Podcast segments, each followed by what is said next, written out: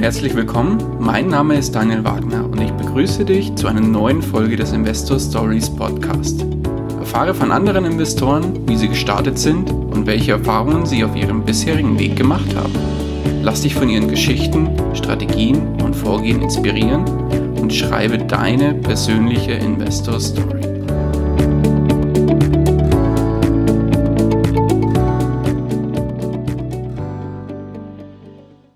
Hallo und herzlich willkommen zu einer neuen Folge des Investor Stories Podcast. Heute zu Gast bei mir Fabian Fröhlich. Hallo, grüß dich. Hallo Daniel, vielen Dank für die Einladung zum Interview hier. Ja, sehr, sehr gerne. Schön, dass du da bist, Fabian. Würdest du dich unseren Hörern und Hörern ganz kurz vorstellen? Sehr gerne. Also ich stelle mich mal ganz kurz vor. Mein Name ist Fabian Fröhlich und meine drei Geschäftspartner und ich, wir machen Immobilieninvestments und äh, mit dem Fokus langfristige Anlagen. Also wir kaufen Wohnungen, Mehrfamilienhäuser und vermieten die langfristig, schauen dann, dass wir in einen relativ schlechten Zustand einkaufen, optimieren die dann die Objekte in Form von Renovierung und Sanierungsarbeiten teilweise mhm. und äh, vermieten die dann teilweise möbliert, teilweise ohne Möbel langfristig. Oh, sehr interessant. Da kommen wir gleich noch im Detail drauf zu sprechen, Fabian. Bevor wir aber darauf näher einsteigen, würden mich und vor allem natürlich auch meine Hörer äh, interessieren, wie ging es denn bei dir eigentlich los, wenn du die Uhr so ein bisschen zurückdrehst und mal so ein bisschen zurückdenkst? Wann war denn so für dich der erste Gedankengang, den du wirklich verschwendet hast, oder nicht verschwendet hast, aber wo du wirklich die ersten Gedanken an das Thema Investieren bzw. Finanzen gehabt hast? Wann ging es da los bei dir? Ja, ähm, das ist schon ein bisschen länger her jetzt mittlerweile. Meine Eltern haben auch schon ein bisschen was mit Immobilien gemacht. Da habe ich immer so am Rande mitbekommen, dass da Sachen möglich sind.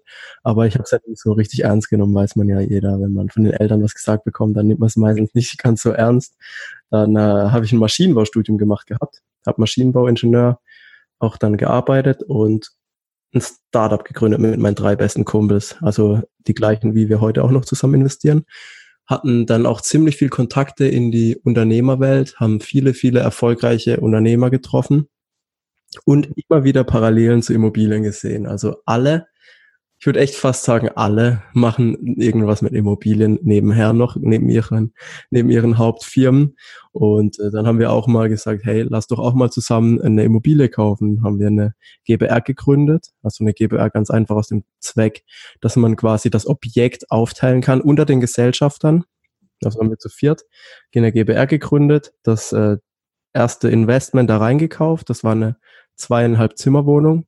Und äh, die haben wir heute noch im Portfolio und haben die dann einfach renoviert. Boden haben wir reingemacht, einen neuen und die Wände gestrichen, das war's. Haben die vermietet und die läuft jetzt reibungslos durch bis heute.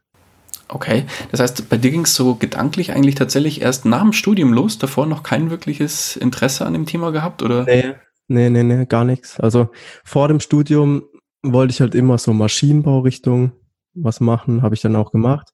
Aber dann habe ich irgendwie gemerkt im Studium, dass, dass das Potenzial relativ gering ist.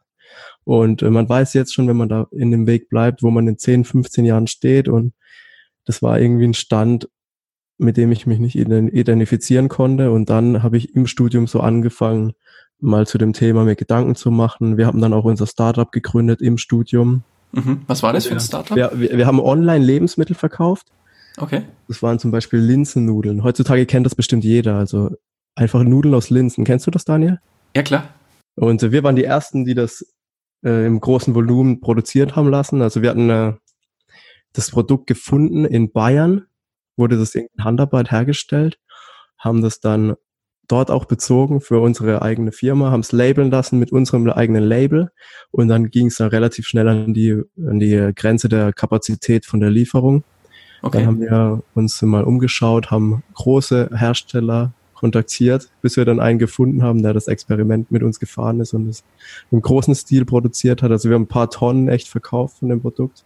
Okay. Schon einiges. Und gibt es das Startup noch?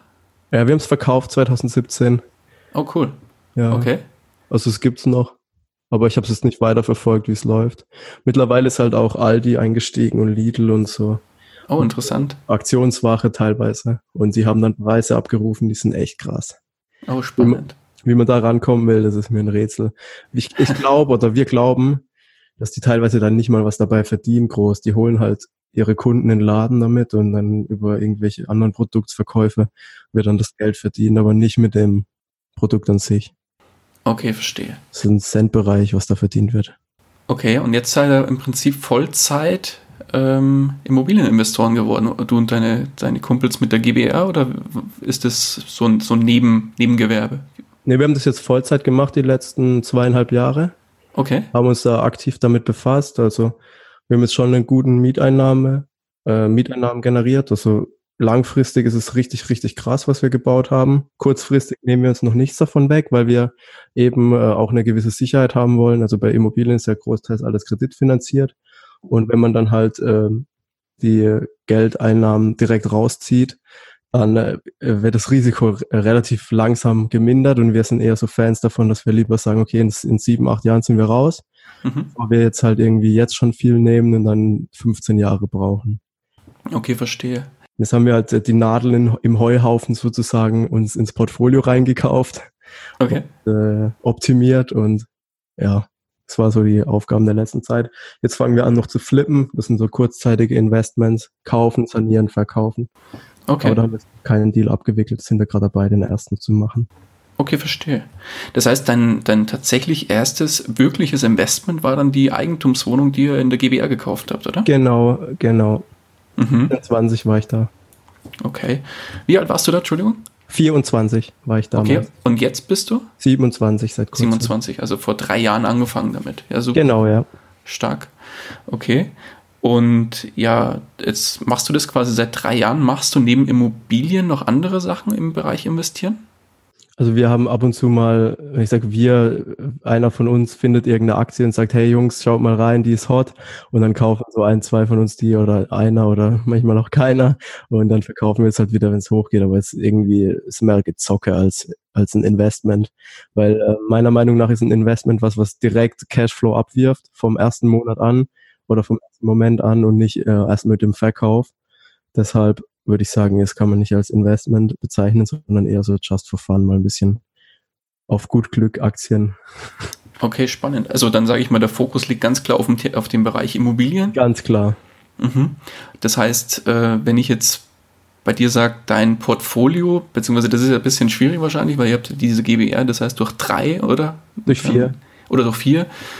Okay, aber wenn du jetzt sagst, dein eigenes Portfolio oder dein eigener Anteil von dem ganzen Thema, dein, vom Gesamtportfolio, wie, wie, äh, wie teilt sich das auf? So ein bisschen prozentual? Wir haben jeder 25 Prozent der Firmenanteile mhm. und haben halt ganz klar aufgeteilt, wer macht was. Und ähm, jeder hat so seine Aufgaben und jeder profitiert auch ein Stück weit von den Tätigkeiten von den anderen mit. Wir haben einen Programmierer zum Beispiel, da, da geht einfach relativ viel von den Programmierarbeiten über den. Und wenn einer von uns, von den anderen drei eine Idee hat, wird es halt von ihm umgesetzt. Aber wir anderen drei machen da in dem Fall jetzt nichts. Dann gibt es einen, der fokussiert sich auf die Renovierung und Sanierung, ist der Giacomo, mit dem hast du ja auch schon mal kurz Kontakt gehabt. Und dann ja, klar. mein Bruder kümmert sich hauptsächlich um die Vermietung, um die Mieter.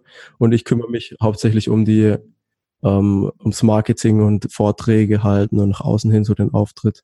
Okay, aber das meinte ich eigentlich gar nicht, Fabian. Ich meinte eigentlich eher, wenn man sagt, du hast jetzt ja ein Portfolio aus ein paar Aktien, ein paar Immobilien. Immobilien. Ach so, das meinst du. Mhm. Wie setzt sich das denn äh, bei dir prozentual so zusammen? Ach, das So Daumenwert. Mhm. Ähm, warte mal kurz, ich habe sogar eine Excel-Tabelle, kann ich dir ganz genau sagen. ja, klar. Also Aktien habe ich relativ wenig. Das sind jetzt gerade 5%, nicht, nee, nicht mal 3%. Circa. Mhm. Barvermögen ist ziemlich viel. Und Immobilien, das sind die zwei größten Posten. Immobilien ist halt die Frage, wie du es bewertest. Also nimmst du den Einkaufspreis oder den realen Wert? Das ist immer die, die Frage, weil das ist ja kein Aktienkurs, den du reinschauen kannst. Ja, klar. Wie du es für dich definierst, würde ich mal behaupten. Ja, also der größte Teil ist Immobilien. Das heißt so, roundabout? Vom Volumen her, oder wie? Von den Prozentualen her, ja. Ja. So 80, 90 Prozent? Nee, so 70 vielleicht. 70? 70 Prozent, ja. Okay, und der Rest äh, Cash und Aktien? Cash, so, ja, hauptsächlich. Dann 25 äh, Cash und ungefähr 5% Aktien? Ja, so was. Aktien ist aber manchmal auch null, je nachdem. Das schwankt halt. Ich verkaufe das manchmal und Aktien würde ich gar nicht aufzählen. Okay. Weil es ist, das Geld ist quasi abgeschrieben, weil es ist ja einfach nur so gekauft. Alles klar, verstehe. Ohne äh, als Investment das zu bezeichnen. Also es kann sein, dass es hochgeht. Wir haben zum Beispiel Tesla gekauft, weil es ist ja extrem eingebrochen. Aber ob das wirklich wieder hochgeht, keine Ahnung. Vielleicht. Wird sich zeigen. Ja. Genau. Ja, sehr cool. Dann würde ich aber mal vorschlagen, steigen wir mal ein bisschen tiefer in die äh, oder in deine oder beziehungsweise eure Strategie aus, wie ihr Objekte einkauft. Mm, wie viele Objekte haltet ihr aktuell im, in eurem Bestand? Aktuell haben wir 23 Wohnungen im Bestand. Oh wow, okay. Mit einem Gesamtmieternahme von knapp 150.000 Euro. Oh, stark. Und äh, das Ganze läuft mittlerweile relativ passiv ab, weil okay. äh, man muss am Anfang Zeit und Geld investieren bei einer Immobilie, wenn man sie in einem schlechten Zustand kauft, zwischen zwei und sechs Wochen. Je nach Zustand und dann äh, haben wir welche, da habe ich seit drei Jahren nichts mehr gehört vom Mieter. Mhm. Und äh, wie ist so die Strategie, wenn ihr jetzt, äh, nimm uns mal so ein bisschen an die Hand, äh, wie ist die Strategie, wenn ihr neue Objekte einkauft? Wie geht ihr da vor? Ähm, was meinst du jetzt? Also wenn ich eins schon habe und es quasi abwickel in einem Einkaufswagen schon oder wie ich es in einen Einkaufswagen reinbekomme? Hm, erstmal, wie findet ihr überhaupt Objekte, die für euch relevant sind? Also wir kriegen echt viele Angebote mittlerweile, wobei ich sagen muss, dass die Anzahl der Angebote nicht entscheidend ist, denn viele sind halt einfach für uns zu teuer im Einkauf, weil ähm, es gibt aktuell viele, viele Infos, der Immobilienmarkt ist hoch und bla bla und jeder will sein Ding vergolden. Ich glaube, es gibt auch viele Leute, die können ihre Objekte gar nicht verkaufen zu ihren Vorstellungen. Die besten Deals kriegen wir über unsere Kontakte, Netzwerke, Hausverwaltungen, bei denen wir schon Objekte haben, solche Geschichten. Und äh, wenn man sich dann länger kennt, dann kriegt man auch mal gerne früher was mitgeteilt, wenn man auch den Leuten vielleicht mal ab und zu etwas Gutes getan hat, mal am Haus was ausgeholfen hat. So, das sind die, die äh, besten Einkaufskanäle, würde ich jetzt mal behaupten. Okay. Okay, und jetzt ist, jetzt sage ich mal, jetzt habt ihr ein Objekt, was preislich in euren Vorstellungen liegt. Wie geht es mhm. dann weiter? Worauf schaut ihr dann da besonders? Sind wir sehr schnell. Also in der Regel, wenn ein Objekt quasi über einen Makler kommt oder über einen Erstkontakt, über Web oder Zeitung zum Beispiel, dann kommen wir schon mit einer Finanzierungsbestätigung zur Besichtigung, dass quasi mein Handschlag Hand und Fuß hat. Okay. Wenn ich sage, hey, wir machen den Deal zu diesem Preis, hier ist meine Bestätigung, ich äh, garantiere es dir, dann ähm, weiß der andere, okay, auf den kann ich mich verlassen. Wenn du da ankommst ohne so eine Bestätigung, dann ist es, ja, es gibt leider heutzutage viele Leute, die sagen, ich mach's und kriegen dann nicht mal die Kohle von der Bank so. Das heißt, bei der Besichtigung haut ihr im Zweifel schon äh, ein Angebot raus, wo ihr sagt, die nehme ich für? Oft, ja, sehr oft machen wir das. Okay. Und dann ähm, wird der Deal einfach abgeschlossen und fertig. Oft äh, haben die Leute auch eben ein Interesse daran, dass es schnell geht und wollen nicht mit 20 Leuten rumdiskutieren. Ja, klar. Daher äh, bist du mit der Schnelligkeit auf jeden Fall auf der sicheren Seite. Okay. Und äh, wo sucht ihr bevorzugt? Deutschlandweit ja, oder bei euch im Umkreis? Wir eher? suchen bei uns im Umkreis, kriegen aber ab und zu Angebote deutschlandweit, wobei ich sagen muss, also wenn du jetzt ein, ein Angebot bei dir in der Gegend bekommen würdest, dann kannst du schneller beurteilen, ob das gut ist oder nicht als ich. Und du kannst auch sagen, hey, ich komme um 15 Uhr vorbei. Und ich kann sagen, ja, nächste Woche Dienstag und dann, dann äh, das sind die guten Deals in der Regel schon weg.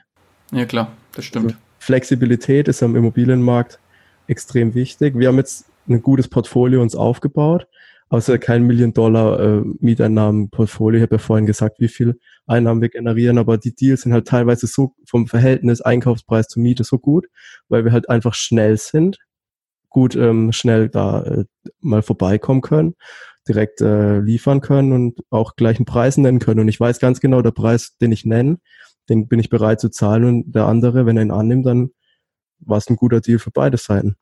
Ja, definitiv. Und ähm, weil du sagst, bei dir im Umkreis oder bei euch im Umkreis, wo ist es? Also wir sind im Landkreis Heilbronn tätig, würden aber auch bis Stuttgart gehen, also Stuttgart Umkreis 60 okay. Minuten Fahrzeit, so, ja. Okay, sehr gut. Und so, jetzt, jetzt habt ihr im Prinzip die Wohnung besichtigt. Gibt es irgendwelche, ich sage jetzt mal, weil du jetzt auch gesagt hast, ihr renoviert im Zweifel auch die Wohnungen nochmal. Gibt es da irgendwelche No-Gos, wo ihr sagt oder wo du sagst, äh, das geht gar nicht in, in der Wohnung und deswegen fliegt die Wohnung definitiv gleich wieder raus? Also im Zweifel würde ich jetzt nicht sagen, dass wir renovieren, sondern wir renovieren sehr gerne. Denn äh, es gibt auch natürlich ein Netzwerk, welches wir uns aufgebaut haben. Das sind teilweise Leute dabei, die Milliardenvermögen verwalten. Und den Tipp, den ich immer wieder höre, Fabian, kauf dir keine Wohnung, wo du kein Add Value reinpackst. Also ein Add Value heißt ein Mehrwert schaffen im Objekt. Und durch eine Renovierung und Sanierung ist es halt einfach der einfachste Weg, einen Mehrwert zu schaffen. Weil wenn du eine Wohnung einkaufst, die einen schrottigen Zustand hat, du renovierst die, dann wird die halt einfach mehr wert. Und wenn du ein Netzwerk hast und selbst auch teilweise Hand anlegst, was wir auch machen, dann hast du halt einfach richtig viel dabei verdient bei dem ganzen Thema. Und okay. deswegen äh, ist für mich ein No-Go äh, wahrscheinlich eine Immobilie, die komplett durchsaniert ist. Würde ich nicht kaufen, weil da andere doch schon dran ähm, verdient haben und das Ding ist halt einfach durch schon. Wer das kauft, hat vielleicht wenig Aufwand, wenig Stress, aber auch einen überschaubaren Verdienst. Verstehe. Okay. Das heißt, äh, eigentlich sehr gerne renovierungsbedürftige Objekte. Mhm. Auch Sanierungsfälle? Auch, also, wo ja. wirklich eine Wir Sanierung komplett macht? Okay, interessant. Und wenn du sanieren musst, ist der Abschreckfaktor für viele noch höher beim Einkauf, der Wettbewerb geringer beim Einkauf und äh, da kannst du auch gute Preise machen, ja. Sehr, sehr guter Tipp auf jeden Fall. Fabian, jetzt hast du vorhin so schön erwähnt, ihr ähm, vermietet nicht nur, sage ich mal, normal, sondern auch möbliert. Was heißt denn das konkret für, äh, weil es gibt ja auch möbliert, äh, wenn jemand sagt möbliert vermietet, heißt es zum Beispiel auch vielleicht nur eine Küche drin. Was heißt möbliert vermietet für euch? Ja gut, ich bin mir jetzt nicht sicher, ob äh, eine Küche reicht als, als möbliert, damit man es da als möbliert deklarieren kann. Für uns heißt möbliert einfach alles komplett. Wir haben teilweise Wohnungen im Portfolio, da ist nichts drin, keine Küche, gar nichts. Da hast du den Vorteil, die sind langfristig, die Mietverträge. Wenn da einer einzieht, seine Küche einbaut, der äh, will da bleiben, weil der hat eine Küche reingemacht und der hat keinen Bock, die Küche mitzunehmen und alles Mögliche. So, wenn du eine Wohnung, äh, wenn für uns eine Wohnung möbliert vermietet wird, habe ich jetzt auch gestern in meiner Instagram-Story was gepostet zu, haben wir eine Wohnung jetzt fertiggestellt vor kurzem. Das ist eine komplette, wie alles da drin. Bett, Bettwäsche, Fernsehen. Wir machen da 55 Zoll 4K-Fernseher rein. Mit Netflix alles drauf. Internet, Couch, Küche, Besteck, Tassen. Oh, also im Prinzip alles. Nur Klamotten mitnehmen und einziehen. Kannst du, genau. Das ist unsere Zielgruppe mit dem Koffer anreißen und nichts mehr kaufen, außer Essen. okay. Wobei, ähm, es waren sogar Orangen drin. In dies haben wir sogar Orangen und ein bisschen so. Sehr gut. Ja. Das heißt, für, für, den, für, für Obst ist auch schon gesorgt. Sehr gut. Genau, ja. Ähm, ja, aber das heißt ja als Zielgruppe eher kurzfristige möblierte Vermietung oder ist das dann auch langfristig gedacht? Muss aufpassen. Also es gibt äh, ein paar Richtlinien, dass du mindestens sechs Monate äh, vermieten musst, sonst bist du in der Kurzzeitvermietung drin. Also Airbnb ist nicht erlaubt in äh, dieser Hinsicht, beziehungsweise ist es schon erlaubt, aber es ist gewerblich. Was heißt, du musst auch Gewerbesteuern abführen auf deine Mieteinnahmen. Und ähm, wenn ich über irgendwas mit Steuern erzähle, dann bitte mit dem Steuerberater vorher nochmal drüber sprechen, bevor man sich auf irgendeine Aussage verlässt. Ich wollte es nur mal sagen. Alles keine Empfehlung hier, es ist ja. einfach nur deine Geschichte, die du erzählst, ja. deine Erfahrungen, die du teilst. Alles gut.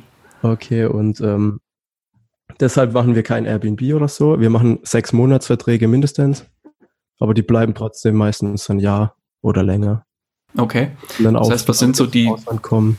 Ich wollte gerade sagen, was ist so die Zielgruppe? Ich hätte jetzt eher gesagt, sowas wie Expats oder weiß ich nicht, wie sie alle heißen, die irgendwelche vielleicht Studenten, die mal für ein Jahr hier studieren oder so ein Austauschjahr oder irgend sowas in der Richtung, oder? Ja, gut, äh, Studenten eher nicht, denn äh, möblierte Wohnungen sind preislich extrem teuer. Vor allem auch mit dem Standard, weil die sind echt perfekt eingerichtet. Und äh, Studenten, die nehmen dann eher ein Zimmer, ein WG-Zimmer. Also es sind echt Dreizimmerwohnungen teilweise. Das ist nichts für einen Student in der Regel. Ähm, Zielgruppe sind welche, die aus dem Ausland kommen für ein Jahr oder teilweise auch länger und irgendwie Fuß fassen möchten in Deutschland. Und das sind dann großteils Ingenieure und Unternehmensberater, solche Sachen aus verschiedenen Ländern. Indien haben wir jetzt ein paar Mal gehabt. Okay. Kommen dann hierher arbeiten in der Indust äh, Automobilindustrie, ja, solche Geschichten. Okay. Und warum geht ihr nicht den Schritt weiter und macht sowas wie Airbnb-Vermietung? Ähm, wegen der Gewerblichkeit. Also wir haben die Immobilien ja großteils im Privatbestand. Und wenn du Airbnb-Vermietung machst, hast du zum einen Putzaufwände. zusätzliche. Du hast häufige Wechsel. Du hast äh, Gewerblichkeit, was heißt, du musst Gewerbesteuern zahlen auf deine Mieteinkünfte, aber nicht nur auf das eine Objekt und wenn du nicht aufpasst auf den gesamten Bestand.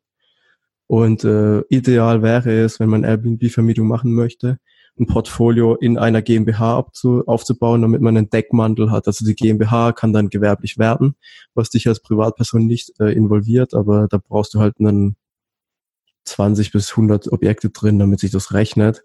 Und ja, das ist halt schon extrem aufwendig auch hier bei uns in der Gegend. Ich denke, so in Urlaubsregionen kann sich das besser rechnen und ähm, läuft auch schneller. Deshalb machen wir es nicht. Okay, also ihr habt euch klar für die normale private Vermietung entsch äh, entschieden mit Mindestvertrags- oder Mindestmietdauer von sechs Jahr, äh, sechs Monaten. Ja, also sechs, Monate. sechs Monate, ein Jahr, es steht, glaube ich, sogar teilweise drin in den Verträgen. Mm, okay. Ja. Und weil du jetzt sagst, ihr habt nicht alle möbliert, warum macht er nicht alle einfach auf äh, möbliert? Weil das ja würde ja entsprechende Rendite bringen, oder? Ja, also möblierte Wohnung kann man für zwischen 30 und 50 Prozent mehr vermieten vom Einnahmen her, aber die sind auch warm. Also vom Verwaltungsaufwand sind die extrem gering, denn man muss keine Nebenkostenabrechnungen und sowas machen, weil es wird einfach warm vermietet. Das ist ein Betrag, steht im Vertrag drin, Betrag X, das wird gezahlt, fertig. Und äh, die Nebenkosten tragen wir. Bei einer Kaltvermietung oder ohne Möbel machen wir auch Kaltvermietung. Kaltvermietung. Das heißt, es wird abgerechnet, wie viel Nebenkosten wurden denn wirklich verbraucht. Und ähm, dann zahlt der Mieter eben die nicht umlegbaren äh, die umlegbaren, sorry. Und äh, wir machen nicht nur Möbel, weil möblierte Wohnungen sind ja auch die, die in der Krise am schnellsten wieder leer sind. Das sind Leute, die kommen ein Jahr, zwei Jahre nach Deutschland, haben Kurzzeitsarbeitsverträge bei Firmen oder haben sogar im Zweifelsfall gar keinen Anstellungsvertrag in Deutschland, sondern im Ausland. Mhm. Wenn die wirtschaftliche Situation auf die Kippe gerät, dann äh, gehen die natürlich als erstes zurück, wo sie herkamen. Die Dinger sind leer relativ schnell. Wobei der langfristige Mieter, der seine Küche mitgebracht hat, der wird sicherlich nicht gehen. Der bleibt halt einfach und ähm, wohnt da und hat seinen Anstellungsvertrag in der Stadt und findet irgendwas anderes, aber hat keinen Anreiz, irgendwie zurückzugehen ins Ausland, denn er kommt ja von hier. Deswegen ähm, kann man kurzzeitig die Rendite mitnehmen, aber umso höher die Rendite, desto höher auch das Risiko. Und in dem möblierten Fall ist das Risiko ganz klar. Im Krisenfall brechen die Mietannahmen als erstes weg. Und dann musst du schauen, wie du mit der Situation umgehst. Du kannst die Wohnung dann schnell äh, wahrscheinlich nicht mehr vermieten, denn äh, in der Krise suchen, suchen nicht mehr so viele Leute wie heute. Ähm, deshalb machen wir nicht alles möbliert. Mhm. Okay, also einfach um das Portfolio ein bisschen ausgewogen auch zu halten und ja. langfristig die Sicherheit auf, äh, so ein bisschen aufzubauen, aber auch eben kurzfristig möblierte Vermietung, um so ein bisschen die Rendite mitzunehmen. Genau, also Rendite ist auf jeden Fall nice. Und Risiko ist da, man muss sich dessen bewusst sein. Okay, aber jetzt macht ihr ja schon, also ich nenne es mal eigentlich wirklich fast schon so eine Art Hotelvermietung, muss ich ja schon fast sagen, weil da ist ja wirklich alles drin. Jetzt gibt es ja auch das Mittelding, sage ich mal, wo zwischen einer Kaltvermietung oder einer ganz normalen Vermietung, ohne dass irgendwas drin ist, und einer möblierten Vermietung in Form von, dass eine Küche drin ist, ein Bett, ein Schrank, Schreibtisch, äh, weiß ich nicht, Couch und so weiter, Bett, äh, etc. pp. Aber eben sowas wie, wie du jetzt gesagt hast, Netflix und äh, Internet und so, das ist ja eher so, so und, und Besteck und so weiter. Ähm, das ist ja nochmal das, das, äh, das Sahnehäubchen, sage ich mal, obendrauf. Aber so dieses Mittelding, warum macht er nicht genau sowas? Das, das Sahnehäubchen, äh, was du gerade gesagt hast, das kostet nichts. Das ist ein, was kostet ein Bestecksatz und Netflix? 200 Euro. Okay. Das macht deinen Bock auch nicht mehr fett. Dann stelle ich da das kurz rein. Netflix haben, haben wir einen Account für, keine Ahnung wie viele Wohnungen. Ähm, wenn die nicht, die schauen eh nie gleichzeitig. Das kostet 10 Euro im Monat für 10 Wohnungen. Okay. Ist ja nix. Dann installierst du halt kurz, der Mieter freut sich. Nice ja. to have und für mich ist kein Aufwand. Also ich würde Sahnehäubchen jetzt sagen, das, das ist einfach fünf Minuten Aufwand und ein paar Euro. Deswegen machen wir es. Okay, aber du musst ja theoretisch auch eine Internet, also hier zum Beispiel Telekom oder wie auch immer, irgendeinen Anbieter dir reinholen, der quasi fürs Internet den Zugang anbietet, oder? Ja, also das wir haben halt ja teilweise auch Mehrfamilienhäuser, wo wir halt komplett einfach einen Anschluss haben im Haus und alle Wohnungen sind möbliert, dann kannst du einfach mit dem Repeater die Wohnung bespielen. Ja, dann schon. Aber ja. macht ihr dann sowas auch bei einzelnen Wohnungen, wo ihr wirklich nur eine einzige haben wir auch, Okay. aber das, das geht echt schnell. Du, du rufst da an beim Anbieter und nächste Woche ist das Internet da. Also vom Ja. Aufwand her lohnt sich das mehrfach. Also Mhm. lohnt sich auf jeden Fall. Weil die Leute sind dann halt so, wenn schon alles da ist, dann muss halt auch echt alles da sein. Die wollen einziehen, wollen ihren, in, ihren Laptop aufklappen und ins Internet gehen und nicht erst noch vier Wochen warten oder drei Wochen, bis das Internet da ist. Ja, Das machen wir dann schon vorher. Und wenn, wenn du das nicht hast, dann hat es irgendein anderer, die schauen sich fünf Wohnungen an und nehmen die mit Internet. Deshalb haben wir es auch. Und deswegen haben wir auch den äh, fetten 4K-Fernseher drin, weil der kostet halt einfach vielleicht 800 Euro anstatt 400. Mhm. Aber langfristig lohnt sich das auf jeden Fall, wenn die Leute sich fünf, fünf Wohnungen anschauen, die nehmen unsere. Wenn da einer Mhm. reinläuft und es sieht, der zieht direkt ein. Echt. Fernsehen zieht total. und Okay. neulich, neulich ähm, kam auch eine Mieterin mit der Playstation und hat gesagt, richtig geil, ähm, der fette Fernseher oben im Wohnzimmer, schließe ich jetzt erstmal meine Playstation an. Die wohnt seit zwei oder drei Monaten da und hat die dann irgendwann mitgebracht mal. Okay. Und freuen sich die Leute halt einfach. Ja, klar. Ja. Ähm, wenn ihr jetzt sagt, es, oder, ich muss erstmal noch eine andere Frage stellen. Ja. Ähm, bei den Wohnungen sind es eher kleine Apartments oder sind es größere Wohnungen? Also es gibt verschiedene, was wir haben. Also Fokus ist auf kleinen, denn umso kleiner ähm, die Wohnung, desto höher ist aber der Quadratmeterpreis im Einkauf in der Regel. Aber auch die Miete ist höher und der absolute Mietpreis ist immer noch geringer im Vergleich zu einer großen Wohnung. Also viele Leute, die herkommen, umziehen, schauen auf den absoluten Preis und wenn dann eben die Wohnung kleiner ist, bist du halt einfach besser dran, aber hast vielleicht auch einen höheren Quadratmeter Mietpreis. Deshalb machen wir den Fokus auf kleine Wohnungen, Definiere klein. eher 30 Quadratmeter bis 50. Okay. Mhm. Ja, teilweise sind es Einzimmerwohnungen, se- teilweise sind es Dreizimmerwohnungen, je nach Querschnitt. Und ähm, man muss sich halt eben immer die Strategie überlegen. Wir haben jetzt gesagt, wir machen teilweise leer, also teilweise Kaltmiete normal, teilweise möbliert mit kleinen Wohnungen, weil wir wissen, die gehen schnell weg. Große Wohnungen können durchaus einen guten Ertrag liefern, aber es sind dann halt andere Vertriebsmodelle. Musst du dann vielleicht eine Studentenvermietung machen oder so. Mhm. Okay. wo die Abnutzung dann bei einer WG natürlich aber dreimal so hoch ist. Wenn drei Leute drin wohnen, so dreimal duschen am Tag bei einer Person einmal und ähm, somit hast du auch höhere Instandhaltungsaufwendungen, also nicht nur Kosten, sondern auch Stress, wenn da mal was kaputt geht, musst dich darum kümmern und bei uns sind die Mieter teilweise keine Ahnung, wie viel Jahr, wie viele Monate im Jahr auf Geschäftsreisen und eh immer weg und äh, das ist halt perfekt. Mhm, verstehe. Okay. Und wenn ihr jetzt, sagen wir mal, ihr habt eine, eine Einzimmerwohnung, die ist jetzt, habt ihr schön äh, saniert oder im Zweifel renoviert, ähm, die ist jetzt soweit fertig.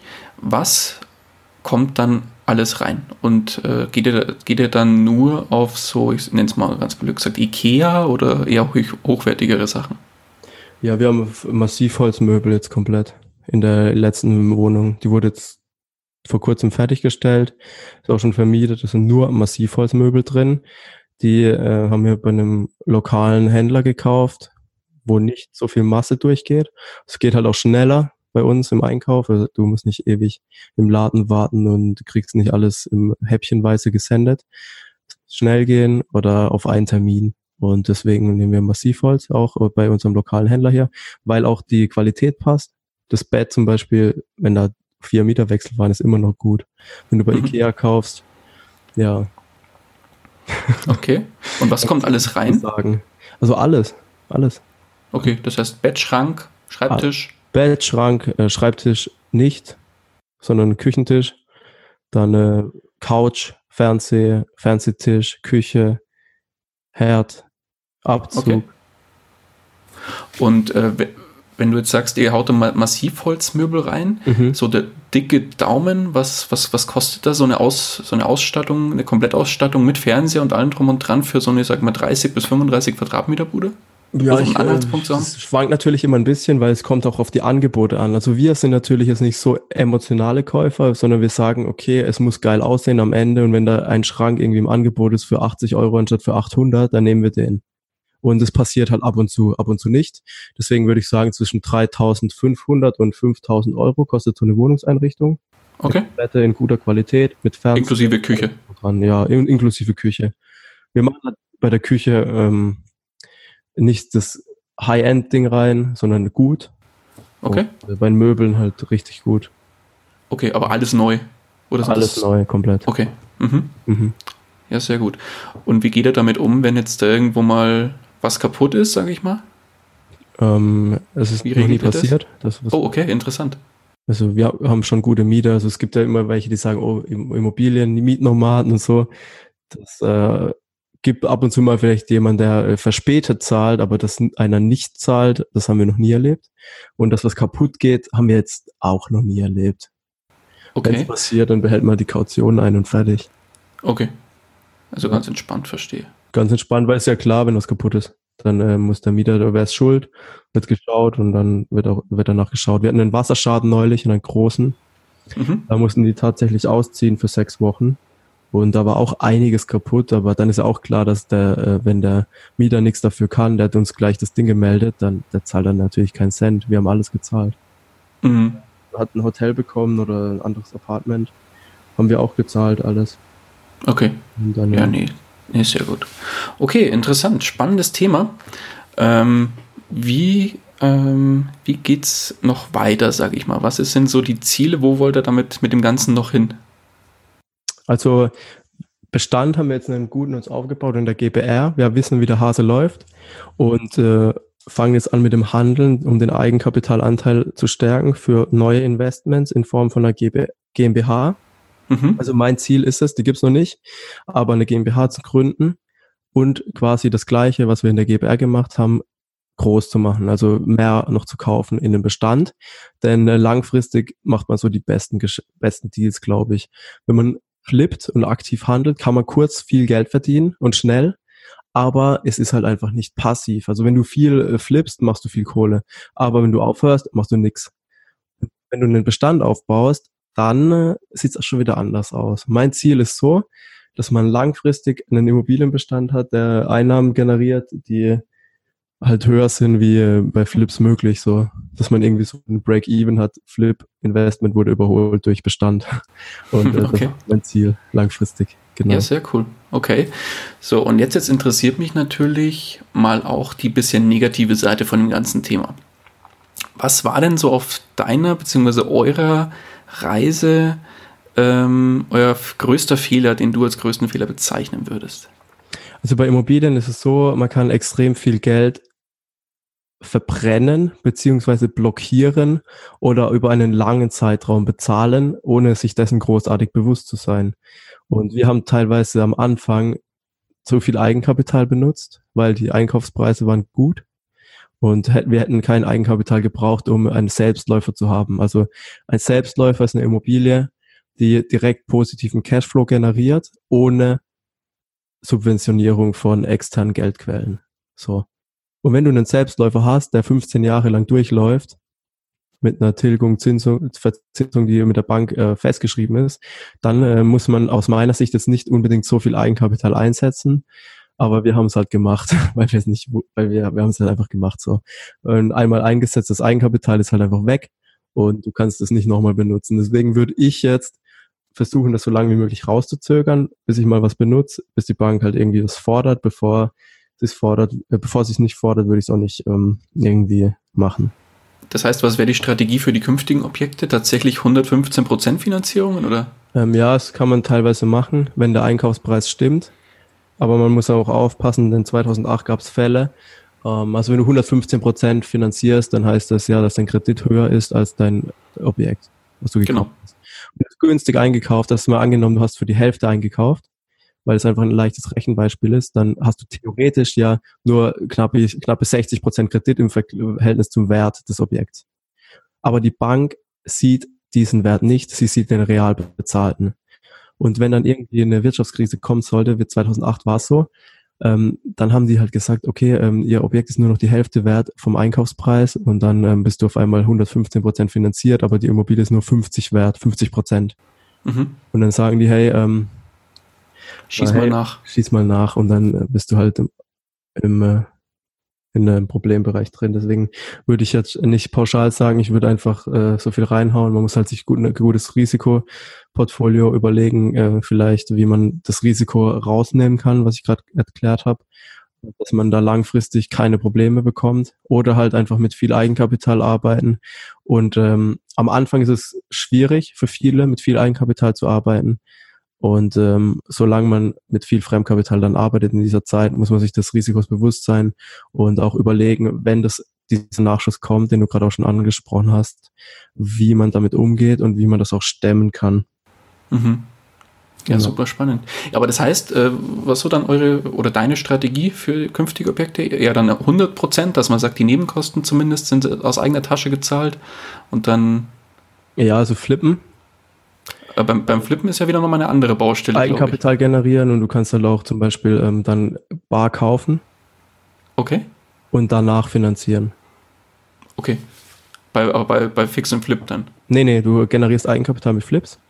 Ach so, meinst du, okay. über die Holdingstruktur das Geld in die Bestands GmbH. Also man muss das ganz klar trennen, Flippen und Bestand bezüglich der Gewerbesteuer, weil Flippen ist klar gewerblich, Bestand nicht. Und wenn du über eine Holdingstruktur das Ganze rüberschiebst, dann in die Bestands GmbH, kannst du die Bestands GmbH davon abtrennen und da dann eben bar kaufen, zum Beispiel aufwerten und dann mit dem aufgewerteten Objekt ein Gutachter von der Bank mitnehmen ins Objekt. Wenn es halt ein größeres ist, lohnt sich das. Dann schauen die sich das an und die nennen einen Preis. Und der tatsächlich äh, bezahlte Kaufpreis ist ja gar nicht mehr relevant.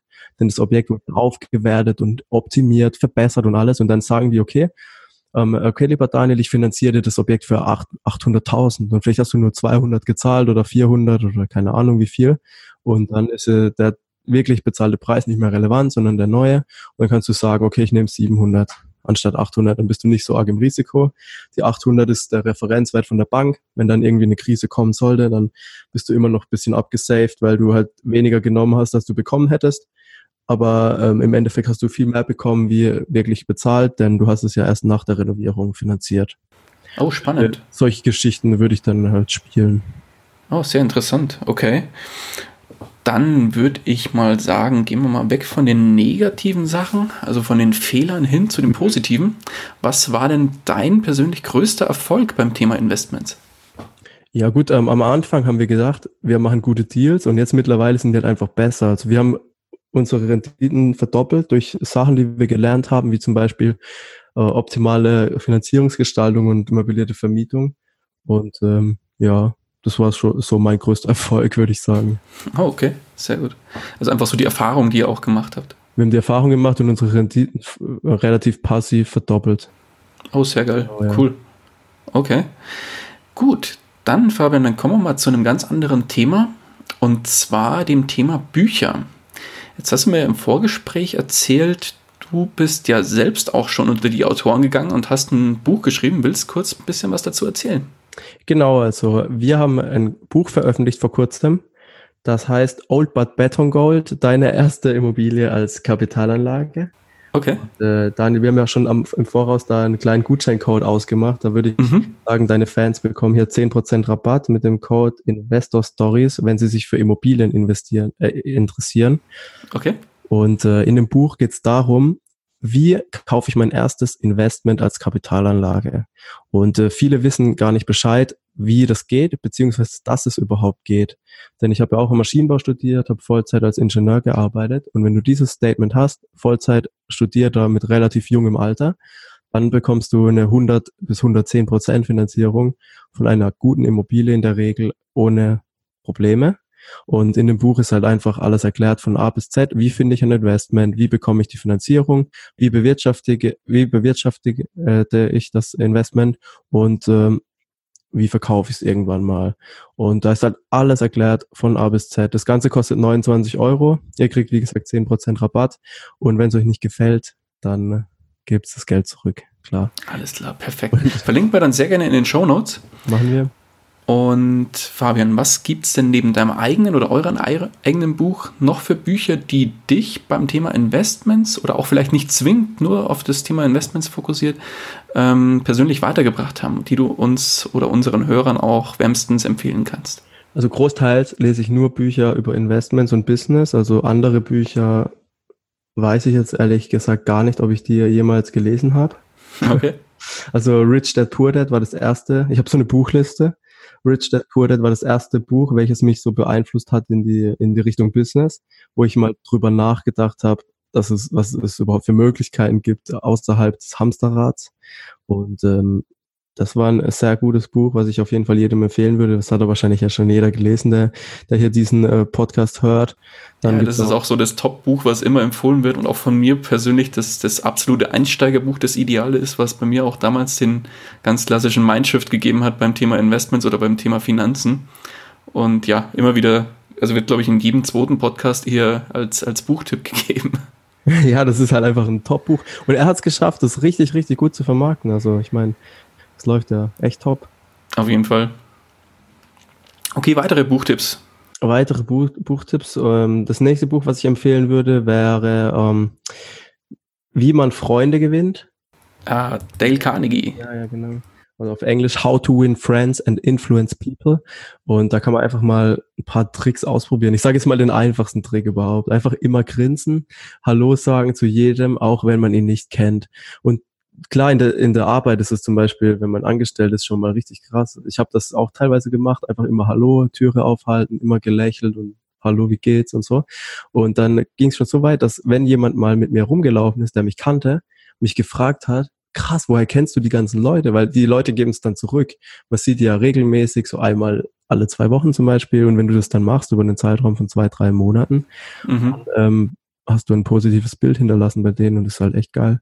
Das sind solche, solche Kleinigkeiten, die man nebenher immer machen kann.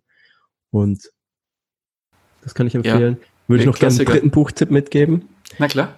Eine Billion Dollar. Kennst du das? One Billion Dollar, ja.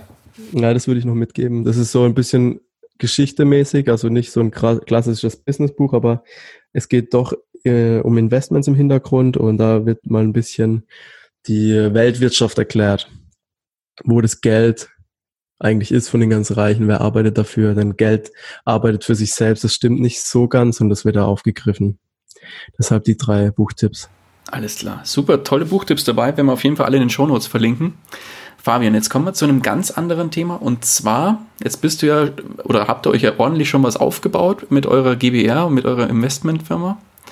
Jetzt geht es um das Thema finanzieller Neustart. Jetzt stell dir mal vor, Du würdest morgen aufwachen, bist aber nicht mehr du selbst, sondern du wachst in einem fremden Körper auf. Mhm. Derjenige hat, also, oder die Person, die du dann künftig bist, als die du aufwachst, die hat einen Angestelltenjob, verdient ungefähr 1500 Euro netto und ja. hat einen Tagesgeldpuffer von 10.000 Euro. Was du jetzt nicht mehr hast, ist dein komplettes Netzwerk, das du dir bisher aufgebaut hast. Das ist komplett auf Null zurückgesetzt. Was du jedoch weiter behältst, ist dein Wissen und deine Erfahrung, die du dir jetzt aufgebaut hast. Jetzt müsstest du finanziell neu starten. Wie würdest du neu starten? Äh, die Frage, die äh, ich noch hätte, bevor ich Na die Frage beantworte, was ist denn das Ziel des Ganzen? Soll ich einfach Millionär werden? Soll ich glücklich, chillig ein Leben haben und immer passiv rumreisen mit 2000 Euro netto im Monat? Was ist das Ziel? Dein Ziel ist, de, dein, ist das Ziel, das du jetzt auch hast? Also ich würde versuchen, mehr einzune einzunehmen ohne den Angestelltenjob. Okay, Was wie würdest du das machen? Machen würde, ich würde eine Wohnung kaufen, also Immobilienmarkt natürlich als Fokus nehmen. Kenne ich mich aus mit Immobilien noch? Ich sage, deine Erfahrung und dein, dein Wissen hast du weiterhin. Mhm. Dann würde ich eine Immobilie suchen, die in einem sehr schlechten Zustand ist. Dann würde ich die relativ günstig einkaufen, am besten in einem großen Haus, mit 20 Einheiten plus, denn da trägt die Allgemeinheit auch noch viele Kosten mit, wenn was kaputt ist, wenn du ein kleines Haus hast und das Dach ist undicht, dann wird es durch drei geteilt zum Beispiel. Wenn du ein 40 Familienhaus hast, kostet das Dach das Doppelte, aber wird dafür durch 40 geteilt. Solche Geschichten würde ich in einer schlecht, in einer guten, guten Gesellschaft, Wohnungseigentümergesellschaft, eine schlechte Wohnung kaufen, diese Wohnung aufwerten mit meinen eigenen Mitteln neben der Arbeit her und die Wohnung würde ich privat kaufen, also als Eigennutzer. Oh, und, okay. Ähm, selbst das Ganze dann optimieren mit meinen eigenen Händen, wenn es nur geht und sonst halt versuchen, Leute zu finden mit dem Buch, das ich vorhin erzählt habe, How to Win Friends and Influence People, die mir dann helfen, weil ich helfe den andere Sachen, die ich kann. Irgendwas werde ich ja können, wenn ich einen Job habe. Mhm. Und dann äh, die Wohnung eben auf Vordermann bringen, Zeithorizont ist eigentlich nicht so wichtig. Ein Jahr kann man sich da Zeit lassen. Denn wenn du eine Wohnung ein Jahr, ein gesamtes Kalenderjahr im Privatbestand hattest, also 1.1. bis 31.12. eines beliebigen Jahres, als Eigennutz natürlich nicht vermietet, kannst du die steuerfrei weiter veräußern. Die Wohnung würde ich kaufen mit einer Vollfinanzierung, Bauträgerfinanzierung, kurze Zinsbindung. Denn wenn du eine lange Zinsbindung hast, bist du zwar langfristig abgesichert, aber ich habe eine Verkaufsabsicht, womit ähm, ich eine Vorfälligkeitsentschädigung zahlen müsste. Wenn ich die nach einem Jahr schon wieder verkaufe und wenn du eine Bauträgerfinanzierung machst, kommst du relativ zügig raus. Wenn du günstig eingekauft hast, mit deinen eigenen Händen renoviert hast und dann relativ schnell wieder verkaufst, dann äh, bin ich mir sicher, dass man den Tagesgeld Puffer deutlich erhöhen kann und ähm, vielleicht auch vervielfachen. Okay. Eine, also der erste Move. Einschränk eine Einschränkung habe ich aber jetzt ganz kurz oder ein Einwand. Ich meine, das mit dem einem Jahr, das ist auch wieder so an diverse Bedingungen nochmal geknüpft. Ich glaube, die darf vorher nicht vermietet worden sein oder irgend sowas war da. Ja, ja, also die kann schon vermietet worden sein vom vorherigen Eigentümer. Weil ansonsten kenne ich die Drei-Jahres-Grenze bei, bei Immobilien, wo du dann selbst bewohnst. Ja, die sagen drei Jahre, weil du halt, du brauchst ja drei Jahre. Wenn du sie jetzt kaufst, dann kannst du die übernächstes Jahr im Januar verkaufen. Das sind drei Jahre ähm, involviert. 19, 20, 21, aber 2020 musst du es komplett behalten. Okay. Also ein Jahr gesamt plus halt das vorherige und das angrenzende Jahr am Ende, dann sind es drei. Mhm.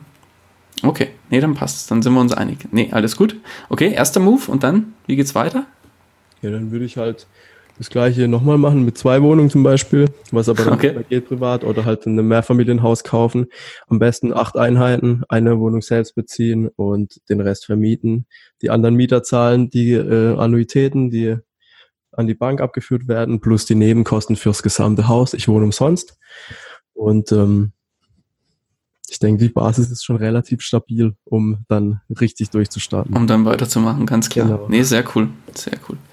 Arnold Schwarzenegger hat es übrigens auch so gemacht. Mit dem ah, ehrlich? Haus. Ja, ja. Viele, viele. Okay. Also ich weiß, er hat, äh, das ist ja auch noch relativ unbekannt, weil ich habe auch seine Biografie gelesen. Ähm, und da ist dann äh, eigentlich total unbekannt, dass er das, dass er eigentlich relativ früh in das Thema Immobilieninvestments sehr, sehr groß auch eingestiegen ist. Und ja, eigentlich auch super spannendes Thema. Auch ein super Buch, ja. Aber ja, voll. Wollte es nur drei erwähnen. das hauen wir natürlich auch noch in den Shownotes mit rein. Das Ani-Buch, die Ani-Biografie. Einfach Klassiker. Riesenwälzer, aber auf jeden Fall das empfehlenswert. Bizeps. Ja, genau. So, jetzt kommen wir auch langsam schon zum Ende des Interviews, Fabian.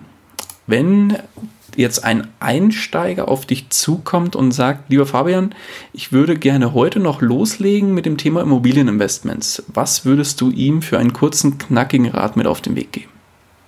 Ähm, ich würde sagen, stell deine Situation dar und sei dir bewusst, bist du überhaupt schon bereit? Und äh, viele können das gar nicht beurteilen. Deswegen würde ich so einen Ratgeber oder so ein Buch erstmal lesen, wie das, was wir jetzt auf den Markt gebracht haben. Einfach mal lesen, den Status selbst feststellen, bin ich schon bereit? Wenn ich nicht bereit bin, welche Schritte sind erforderlich, damit ich anfangen kann? Denn äh, in der heutigen Zeit gibt es extrem viele Immobilien am Markt, die ähm, nicht ideal sind als Investment zu erwerben. Und wenn du dir dessen nicht bewusst bist, dann verbrennst du gerne mal 50.000 Euro plus, ohne dir ähm, darüber im Klaren zu sein. Deswegen stell deinen Status bewusst klar, bin ich ready, bin ich nicht ready, was kann ich machen, warum kann ich das nicht machen, warum kann ich das machen, dass man das weiß. Und wenn man eine Immobilie sieht, sollte man relativ zügig auch wissen, ob die gut ist oder nicht. Und äh, teilweise kriege ich Fragen, wo ich mir denke, mein Gott, ey, lese erstmal was oder bilde dich fort und dann sage ich, lese mal, lese erstmal mein Buch, bevor du es kaufst. Dann habe ich einmal gehört, nee, nee, ich kaufe jetzt und dann irgendwann später habe ich mal Zeit. Und ich weiß jetzt schon, der verbrennt Tausende, Zehntausende Euros mit dem Deal. Was soll ich machen? Deswegen bilde dich fort mit dem guten Wissen, dass du dir aneignest, kauf einen Deal mit gutem Gewissen. Und äh, wenn du noch nicht bereit bist, dann musst du wissen natürlich, welche Schritte erforderlich sind. Entweder du hast eine gute Bonität oder viel Eigenkapital oder eine Kombination aus beidem und dann kann man langfristig echt viel Spaß haben mit Immobilien. Alles klar, super schöner Tipp. Dann kommen wir zum Ende. Wo kann man dich erreichen, wenn man dich erreichen will, Fabian? Einfach auf Instagram äh, eine Direct Message schicken. Instagram-Account Fabian Fröhlich. Fabian unterstrich Fröhlich mit OE. Mhm, verlinken wir dann gerne in den Show Notes. Ja, am besten aber nicht einfach Hallo schreiben, denn ich kriege echt viele Nachrichten und wenn jemand Hallo schreibt, dann ähm, weiß ich nie, will er chatten oder was, was wollen die Leute? Wenn einfach irgendjemand chatten nur möchte, dann antworte ich nicht natürlich. Aber wenn eine Immobilienfrage kommt, dann einfach auf äh, Investor Stories verweisen und mhm. ich antworte dann garantiert. Oder einfach eine Mail schicken, info at. Alles klar. Verlinken wir beides gerne in den Show Notes, Fabian. Super. Dann sind wir auch schon am Ende angekommen. Ich danke dir ganz, ganz herzlich für deine Zeit und den echt tollen Input, den du hier gelassen hast. Die letzten Worte des Interviews, Fabian, die gehören dir. Vielen Dank, Daniel, für die tollen Fragen, die du mir gestellt hast. Und äh, ich kann es nur jedem raten, befasst euch mit Immobilien, befasst euch aber erst mit in der Stadt, in der ihr investiert. Das ist auch ein Tipp, den ich jetzt von vielen großen Investoren immer mitbekommen habe. Und ähm, bei Immobilien gilt eine Sache kaufe und warte dann, anstatt warten und dann kaufen. Denn es geht dir echt Rendite flöten. Und wenn du mit 22, 23 nach dem Studium kaufst, hast du, wenn du einen guten Deal hast, mit 35 den abbezahlt und besser ist es, das früher zu machen, anstatt später. Alles klar. Schöner Schluss. Mach's gut, Fabian. Mach's gut. Ciao. Ciao. Das war's auch schon wieder mit dieser Podcast-Folge. Ich danke dir ganz herzlich fürs Zuhören. Hat dir der Investor Stories Podcast gefallen, freue ich mich über eine Rezension bei iTunes. Damit hilfst du mir, diesen Podcast für noch mehr Zuhörer sichtbar zu machen. Ich freue mich, wenn du auch beim nächsten Mal wieder mit dabei bist. In dem Sinne, habe die Ehre, dein Daniel.